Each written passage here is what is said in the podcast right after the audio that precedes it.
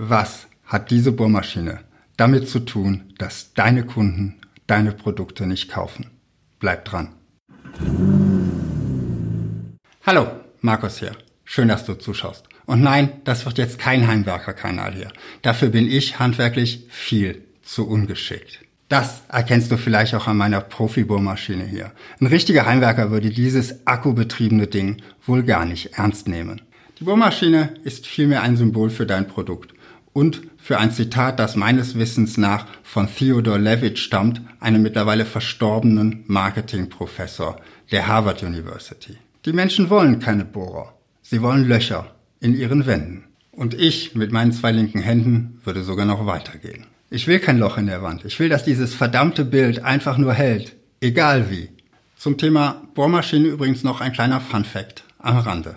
Laut dem Magazin Brand 1 beträgt die durchschnittliche Nutzungsdauer einer Bohrmaschine über ihr gesamtes Leben ganze 13 Minuten. Bei mir könnte das hinkommen, wenn man auch die Schrauben mitzählt, die ich mit dem Ding reingedreht habe. Okay, jetzt sagst du vielleicht, Markus, schön und gut, aber ich bin im B2B-Geschäft tätig und die Handwerker wollen vernünftige und gute Bohrmaschinen. Wollen sie das wirklich? Oder wollen sie nicht doch einfach nur ein Loch in den Wänden ihrer Kunden? Möglichst einfach, möglichst schnell, möglichst ohne Dreck, damit auch ihr Kunde glücklich ist. Was wäre, wenn man Löcher einfach in die Wand lasern könnte? Präzise, ohne abzurutschen, extrem schnell und perfekt auf das Mauerwerk abgestimmt. Tschu! Und fertig. Auch da, wo heute der schwere Hilti-Bohrhammer noch richtig arbeiten muss. Wer würde dann noch Bohrmaschinen kaufen? Oder wenn es mit der Befestigung ganz ohne Loch in der Wand klappen würde. Henkel verkauft zum Beispiel unter der Marke Patex einen Kleber mit dem Namen Kleben statt Bohren. Für mich als Laien klingt das durchaus attraktiv.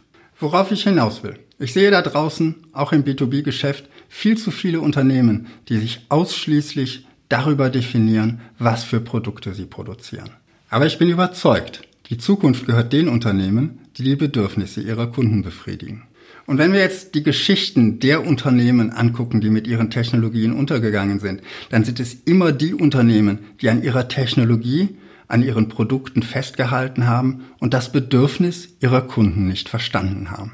Hersteller von Pferdekutschen, die sich damals nicht vorstellen konnten, dass das Automobil das Bedürfnis nach Mobilität viel besser befriedigen kann.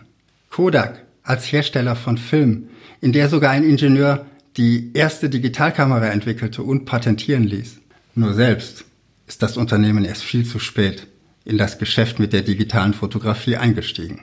Ich kann mir lebhaft vorstellen, wie doch dein Manager gesagt hat, wir sind ein Hersteller von Film, wir machen uns doch nicht unser eigenes Geschäft kaputt. Eine Einstellung, die man heute in vielen Branchen immer noch antrifft, zum Beispiel in deutschen Verlagen.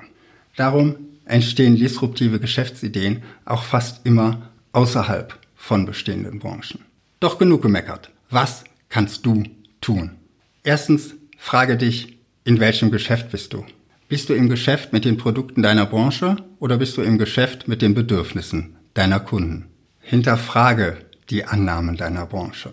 Frage dich nicht, wie du einfach mehr von deinen Produkten verkaufen kannst. Frage dich, wie du die Bedürfnisse deiner Kunden besser befriedigen kannst. Frage dich, welche Bedürfnisse deine Wettbewerber und auch du bisher noch gar nicht erkannt haben. Frage dich, was ist deine Bohrmaschine und was ist das Loch in den Wänden deiner Kunden.